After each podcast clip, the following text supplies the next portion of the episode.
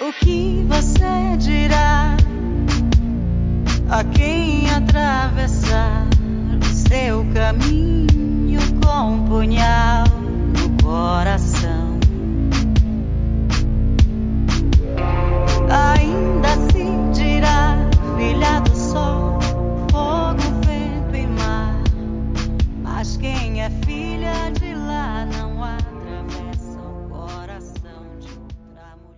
Fala galera, eu sou o Diego Fernandes e esse é mais um episódio do Abutres Não Ouvem Jazz com a convidada para lá de especial, Sammy Liz. E aí, tudo bem? Oi, Diego, tudo bem? Bacana, finalmente a gente está conversando, não é mesmo?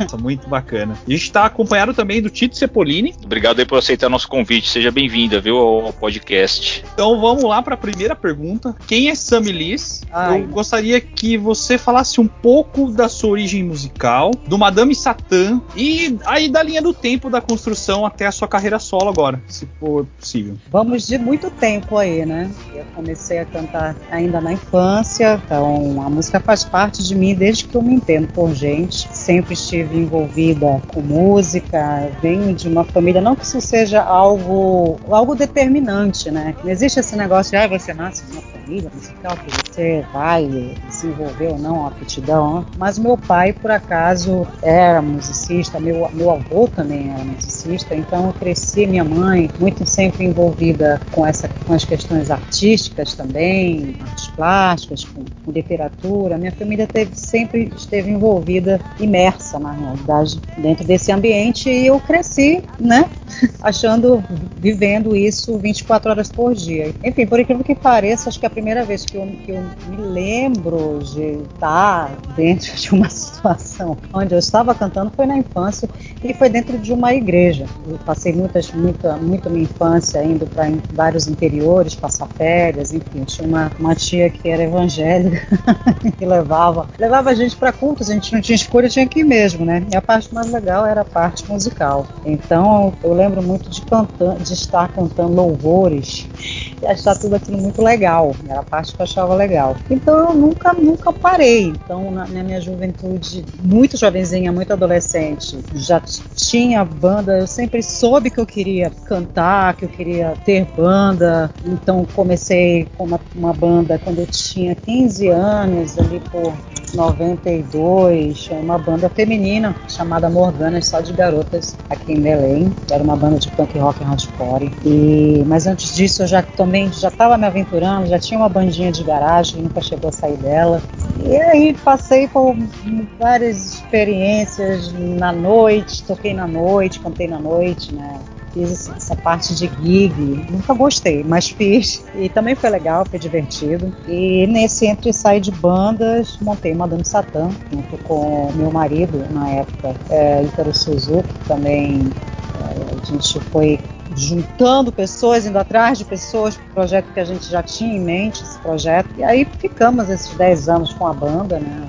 Uma banda que qual eu saí de Belém circulei pelo Brasil, morei fora, morei em São Paulo durante muitos anos. Depois a banda chega ao fim, enfim, uma série de situações aí que levaram a, a banda a acabar. E em 2016 eu lanço meu primeiro disco através da Natura Musical, um disco chamado Mamba. E de lá para cá né, gravei alguns singles e estou nesse, nesse nesse novo caminhar agora. Pô, muito bacana. Vai lá, Tito. A gente fica feliz aí. Você começou com, com uma banda de hardcore, então, meu, que bacana. Sim. Na, na cena aí em Belém. A gente, a gente tem experiência também com bandas, assim, desse nesse segmento também, né? Eu e o Diego, né? Já tocou bastante aí aqui no interior também. A gente curte bastante essa cena. A minha primeira é a seguinte: é, essa, essa faixa de transição mesmo da, da banda que você esteve à à frente aí por basicamente 10, 11 anos, né? Qual a principal força motriz que te motivou a encarar uma carreira solo, cara, e deixar o Madame Satã, virar essa página? Olha, principal força motriz para é um processo natural para mim.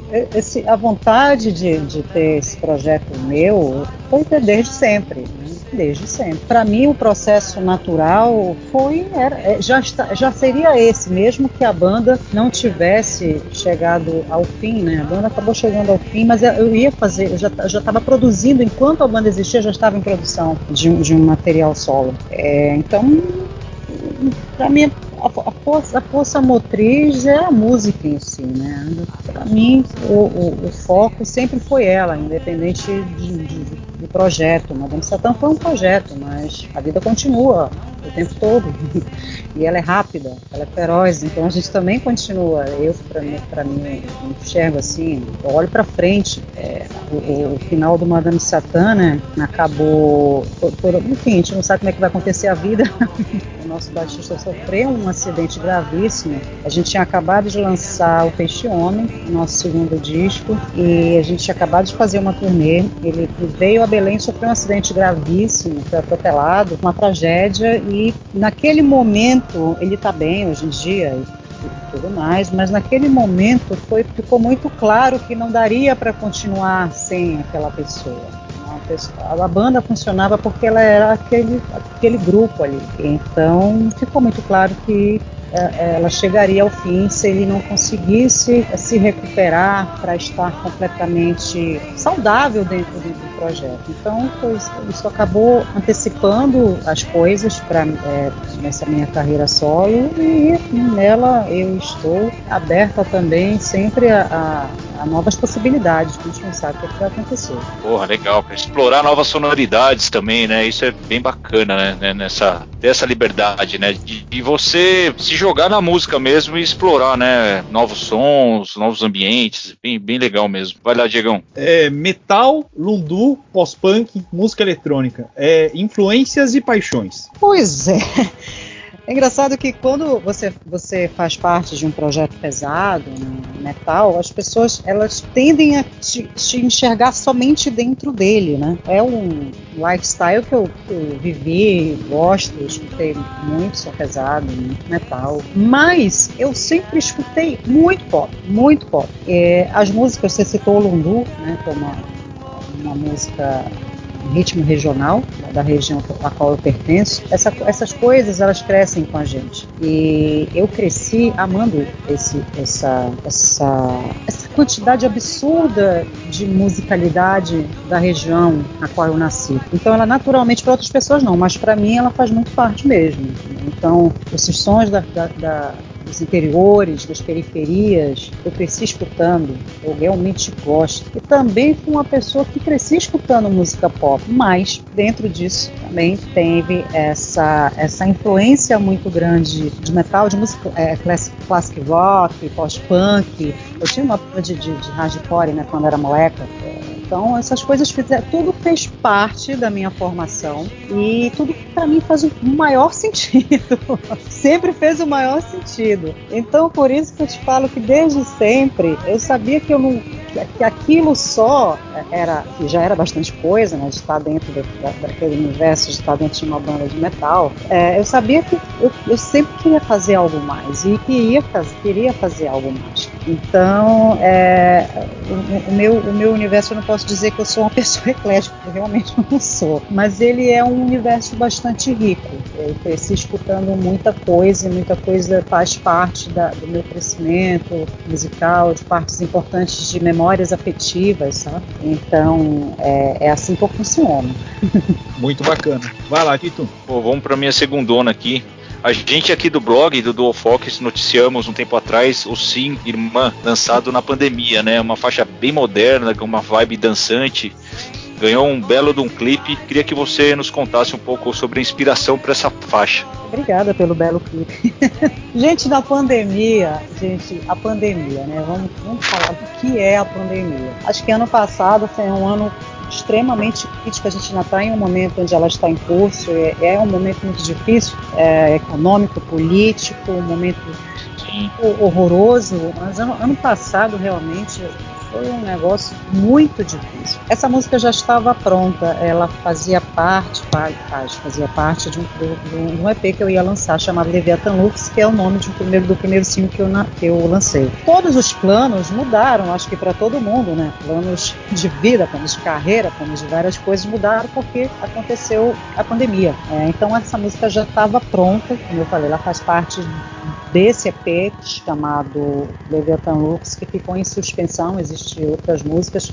Eu já tô com outro material que já não tem nada a ver com ele, mas enfim, as coisas ficam acontecendo assim, é isso mesmo. Acabei gravando esse clipe aí em São Paulo, fiz um bate-volta aí, numa época bem difícil, mas acabei indo aí. Leviathan, ela faz parte do Leviathan Lux. Leviathan Lux é um, é um disco, um EP né, bastante pessoal, bastante autobiográfico, fala sobre, sobre dores eh, de amor, de, de, uma, de uma pessoa que está se reinventando. E eu queria muito que, esse, que, essa, que esse esgarçar de sentimentos fosse colocado de uma maneira, mais, sabe, dançante. Tudo bem, estamos na desgraça, mas por favor, vamos dançar. Então eu pensei, então eu fui por. Eu tô na, desculpa, eu tô na merda, mas eu quero dançar. Eu tô, Com tá, certeza. Tá difícil, mas é isso. Então eu fui atrás de, de uma sonoridade que amo e que já estava trabalhando já há algum tempo. Essa minha aproximação com música eletrônica e pop é muito óbvia para mim. Talvez para quem só, só chegou a me conhecer dentro de um projeto é, um pouco estranho, mas nunca senti, nunca achei que me estranharam tanto assim não. Então eu balei ela dentro dessa desse pós-punk, mas com essa coisa eletrônica, com essa coisa, fui me distanciando mais do, do stoner que ainda deu o tom do meu primeiro disco e é um, uma, uma sonoridade que ainda tem muita coisa para eu fazer. Sabe? Foi isso. Irmã foi, foi um single que na verdade eu resolvi. Eu ia segurar, mas eu falei, gente, a gente, eu estava tão angustiada com, com, aquela situação de estar em suspensão, com vários projetos em suspensão, que eu tinha que colocar alguma coisa na pista esse ano. Então eu coloquei Irmã sobre é, ano passado para rodar. Agora já estou fazendo outras coisas. Pô, legal, cara. Ainda bem que você colocou, viu? Porque olha, embalou aqui no, no meu carro, aqui indo pro trabalho, por Ai. vários. Isso daí, meu. Ai, obrigada, amei saber. Muito, muito legal mesmo. Eu queria saber eu, o que, que te inspira para escrever no dia a dia. Pô, eu gosto demais das letras, né? E quais as principais cantoras que você se espelha no desenvolvimento da sua arte? Queria que você falasse um pouquinho pra gente. Olha, eu acho que vulnerabilidade das pessoas é uma coisa que inspira sempre, né? Eu não tô no momento nada inspirado agora. tô no momento nada inspirado agora. Não tô escrevendo nada, mas já escrevi bastante. Tenho momentos onde eu tô jorrando coisas, tem momentos que eu. É, ah, não, sabe? Inclusive, eu, eu achei muito incrível quem se, se, se debruçou ao produzir nesta pandemia, porque para mim entrei no hiato assim, criativo doido. É. Mas voltei, voltei. No final do ano passado, é, no começo desse ano, eu voltei a, a, compor e tal. Então acho que a gente, pelo menos para mim, essas vulnerabilidades minhas, vulnerabilidades das, das, pessoas, as nossas rotinas normais, as nossas, as, as nossas humanidades, as minhas histórias, as histórias dos outros, são fontes infinitas para a gente se, se, inspirar, né? É, ano, ano passado aconteceu algo maravilhoso comigo foi que é, eu passei uma vida inteira fugindo de algo que era a minha espiritualidade e até que enfim eu decidi não agora não dá mais então eu me fiz filha de santo da nação G de Jexá e também sou um bandista. É um universo incrivelmente maravilhoso que eu sempre sempre estive fez parte sempre estive por ali mas não tinha, não tinha agregado de uma forma total na minha vida, nem isso foi agregado. Então isso me trouxe mais um, um lado de pesquisa maravilhoso no qual estive e estou imersa. Então o meu, o meu mundo de inspiração ele se ampliou consideravelmente. É, então é, é, é, algo que faz parte agora de, um, de uma pesquisa que eu estou que eu estou no momento. Então acho que é isso. Você falou de cantoras.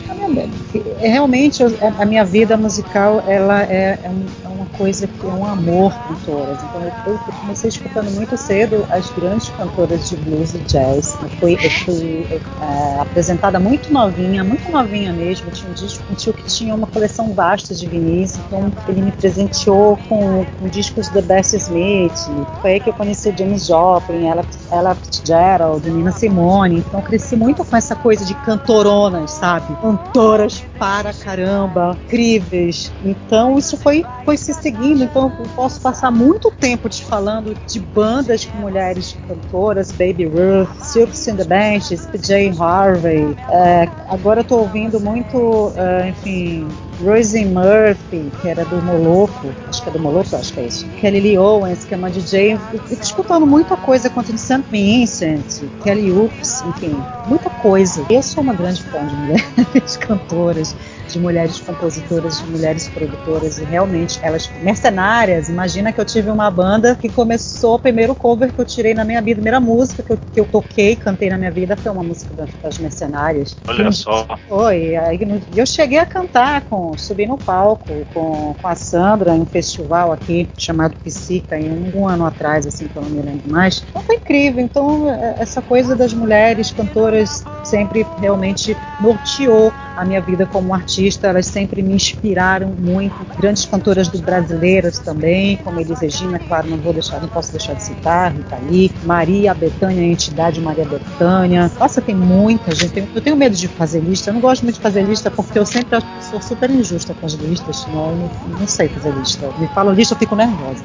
Lista de lista. Ah, eu não quero fazer porque, porque algum eu vou esquecer e eu vou esquecer. Tem muita coisa. Não, esse aparato geral que você deu aí já já dá para ter uma noção, né, da, da onde que vem a, a verve, né, meu, maravilhoso. Nós também adoramos mulheres cantoras, mulheres de banda, assim, a gente pira no rolê, muito massa aí. Vai lá, Diego. Bom, para seguir aqui a linha de raciocínio do Tito, eu gostaria que você falasse um pouco sobre o processo de composição. Se sai a letra primeiro, se é melodia, harmonia, como é que funciona?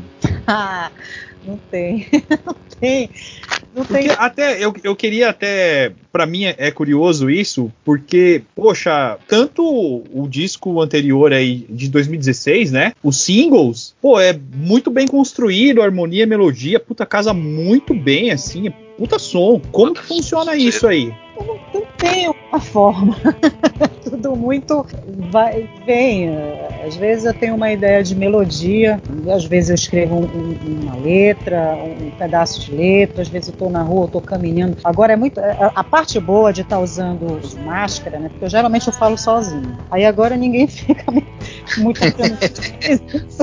porque eu vou sair para caminhar ou correr aqui no conjunto, eu moro no conjunto muito legal. Então, eu, geralmente eu vou tendo ideia assim, aí eu vou escutando alguma música e eu falo, oh, legal isso aqui, ou então não estou escutando nada. Não tem um, um, um, um jeito. Às, às, vezes é uma coisa que realmente é verdade. Às vezes a gente tem que sentar um pouco e, e, e não tem esse negócio de se inspirar, sabe? Vem uma inspiração de Deus. Olha, amigo, não vem. Às vezes não vem nada, a maioria das vezes não vem inspiração de lugar nenhum, tu tem que, tem que correr atrás dela. Então, não, não, tem, às vezes, às vezes escutar uma música dá uma ideia. Às vezes um, um barulho, por incrível que pareça, me dá uma ideia. Um arranhar de móvel dá uma, é uma doidice.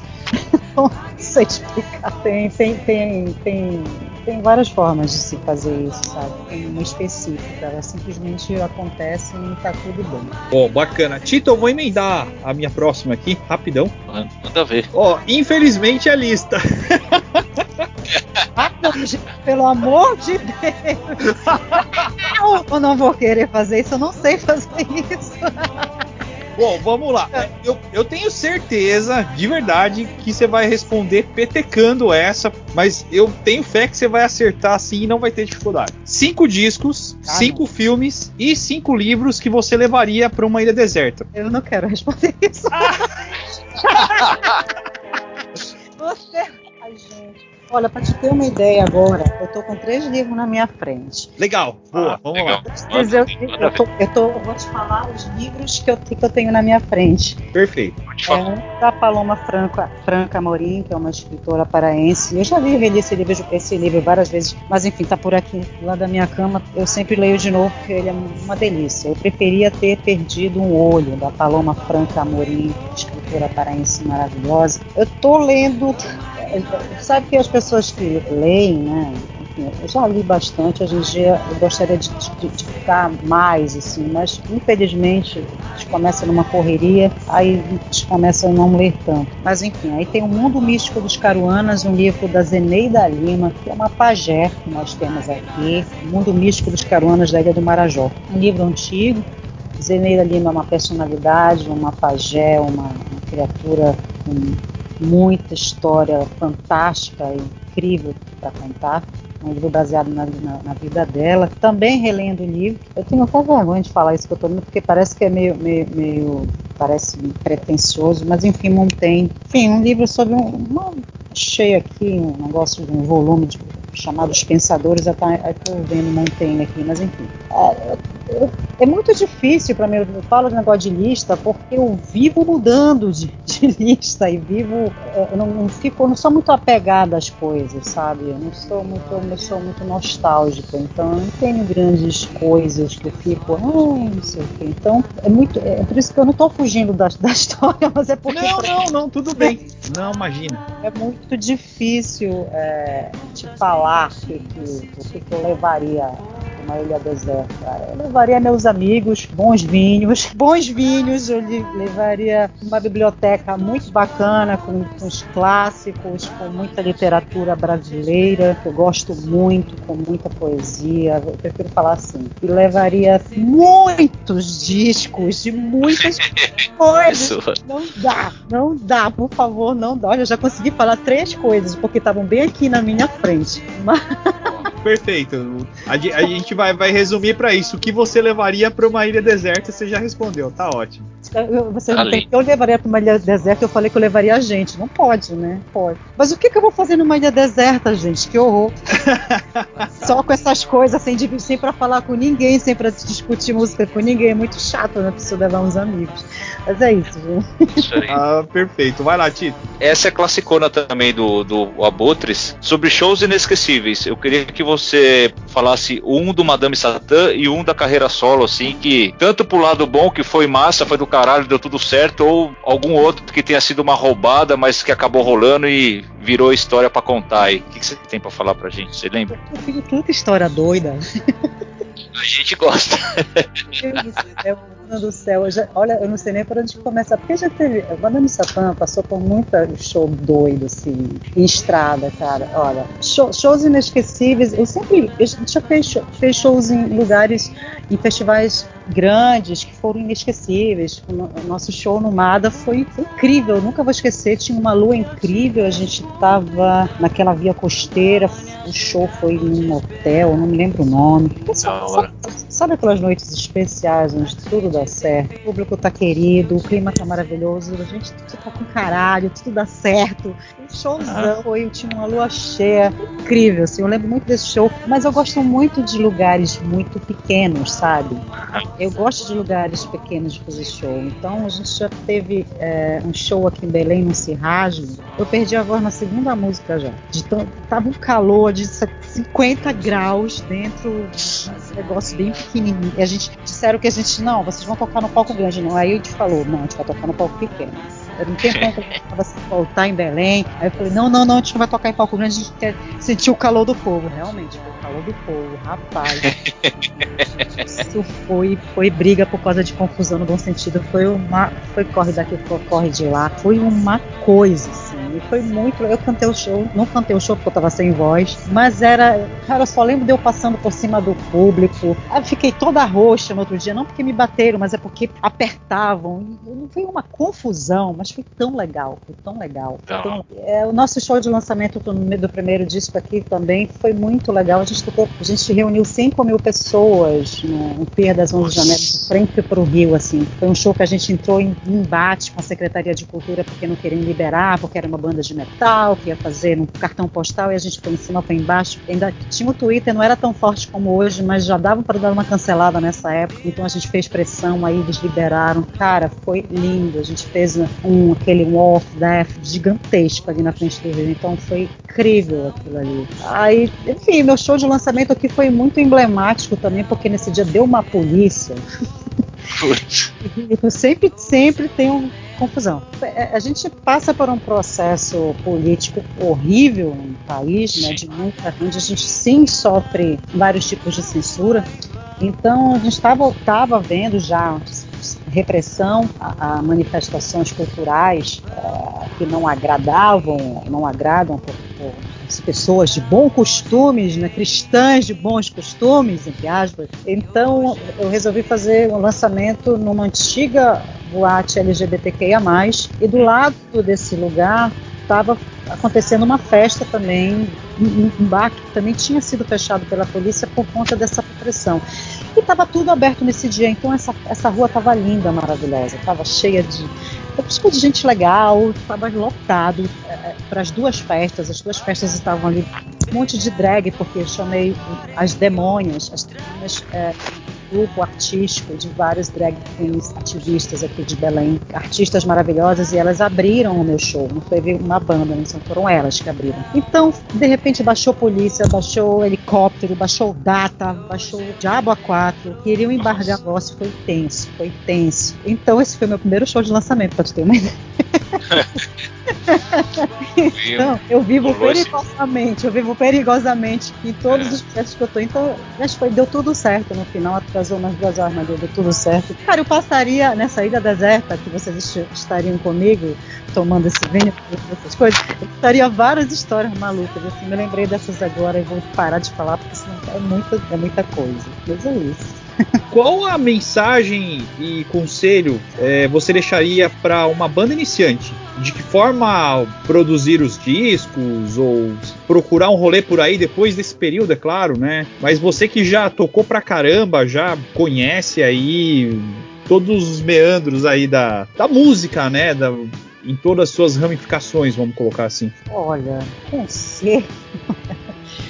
Se eu conversasse, eu, chegasse um, um jovem para mim e viesse falar mim, conversar comigo, bem, a música, como qualquer outra profissão que você queira se destacar, é uma, é, é uma coisa que, dá, que você precisa de, muito, de muita seriedade, né? É um trabalho. Claro que você precisa ser absurdamente apaixonado, é uma coisa para apaixonados, mas você precisa estar feliz, se divertir tudo mais, porque tem esse lado realmente é, do prazer. Eu digo que é para música, para a arte em geral, enfim, você é para o que nasce, né? Só que isso não é tudo. Você precisa ser profissional, precisa levar a sério, você precisa fazer aquilo da melhor forma que você puder e conquistando seu espaço. E funcionar, funcionar ali para os seus amigos e aquilo vai, vai crescendo, vai aumentando. Então é dedicação, não tem, não tem outra forma, é, é pesquisa, é imersão, é dedicação, é ensaio, quer tocar bem? Desculpa, tu vai ter que ensaiar. sabe, quer cantar bem? Desculpa, você vai ter que cantar, continuar cantando, sabe? As coisas, como elas como são é, feitas, elas vão mudando muito. O que era nos anos 2000, o que era nos anos 90, não é mais como é agora isso está sempre mudando. A forma como você come, a forma como você produz, isso está sempre em movimento. Sempre. Então, você precisa estar tá antenada com o espírito do seu tempo. Eu, eu, eu acho, assim, eu, eu, eu penso isso para mim. Isso eu estou falando também para mim, que, como eu, falei um tempo atrás, um tempinho atrás nessa conversa, eu não sou uma pessoa nostálgica. Então, eu gosto, eu estou sempre vivendo o agora e sempre prestando atenção no futuro, porque eu provavelmente é o que eu vá fazer. Claro, eu tenho, eu tenho outras profissões, mas essa é a minha profissão são mãe. Eu vou fazer isso até morrer, provavelmente. E isso vai estar sempre sendo modificado, né? Hoje em dia a gente vive a era dos singles, né? onde as coisas são tudo é, tudo é muito mais volátil, tudo, tudo é muito rápido. Então, agora, por exemplo, que a gente vive uma pandemia, é tudo parece que se dissipa tão rapidamente, né? Porque as pessoas estão muito procurando a, a, sensação seguinte, a sensação seguinte. As pessoas discutem muito isso sobre, ah, não consomem mais obras inteiras. Sim, existem pessoas que consomem obras inteiras. E o que a gente vive agora não vai ser o que vai ser vivido para sempre. Isso vai mudar também, né? A gente vive numa era de consumo tecnológico muito grande, o que é maravilhoso, eu acho, mas de uma conexão muito grande. Então acho que o músico de hoje em dia, o pessoal que está chegando agora, acho que tem que ficar muito ligado nesse movimento que é muito rápido de produção. As formas de produção elas são mais democráticas, consegue produzir casa, tem muito mais facilidade, né? Mas é, também existem outras dificuldades assim, sempre vai assim, não existe, ai, no meu tempo, no tempo é agora, e ele vai mudar o tempo, vai mudar muito rápido não estou falando contigo, a gente tá, pode estar tá discutindo agora, ah, porque agora os streams, não sei o que, rapaz, ano que vem sabe, sabe lá o que vai acontecer. Então, mas assim, basicamente é moleque, é banda, sei lá, vai trabalhar com o quê? Música eletrônica. Senta, te foca, pesquisa, estuda, seja bom, faça os melhores shows que você puder, seja o melhor que você puder. Isso eu acho que em qualquer profissão. Não você vai ser medíocre, pode ser também, certo. Mas é, é um, um, é, o mercado ele é muito, muita coisa boa, muita coisa muito bem produzida sendo feita. Então, te liga. Bom, eu gostaria de agradecer, Saminis, pelo tempo, pela atenção, por mostrar aí que, poxa, dá para trilhar pela carreira musical, que é uma coisa que a gente preza muito aqui, né? A gente gosta muito de música e por isso até tem esse quadro de entrevistas. Muito obrigado. Ai, eu que agradeço vocês dois. Obrigada pelo convite. Que pena que eu não falei com vocês antes, né? A gente estava no processo de entender essas datas aí, mas enfim, enfim aconteceu. Muito obrigada. Desculpa pelo, pelo atraso. Foi uma delícia conversar, conversar com vocês, tá bom? E é isso, meus queridos. Um beijo para todo mundo que está escutando também. A gente que agradece aí, cara. Boa caminhada aí. E, meu, estamos na expectativa dos, dos sons novos aí que 2022 tem novidades aí pra gente. Eu acho que tem novidade ainda esse ano, viu? Esse oh, legal, hein? Estamos na expectativa. Fica ali. Então é isso aí, galera. Esse foi mais um Abutres no Oven Jazz com uma das vozes contemporâneas mais talentosas desse Brasil, Sami Liz, cena de Belém na área. Procurem, consumam sua arte maravilhosa, grande voz aí da cena independente brasileira. Um abraço e semana que vem estamos de volta aí com mais alguém interessante para conversar, mais algum tema relevante para a gente falar. Um abraço. afinal de nós em mim lentamente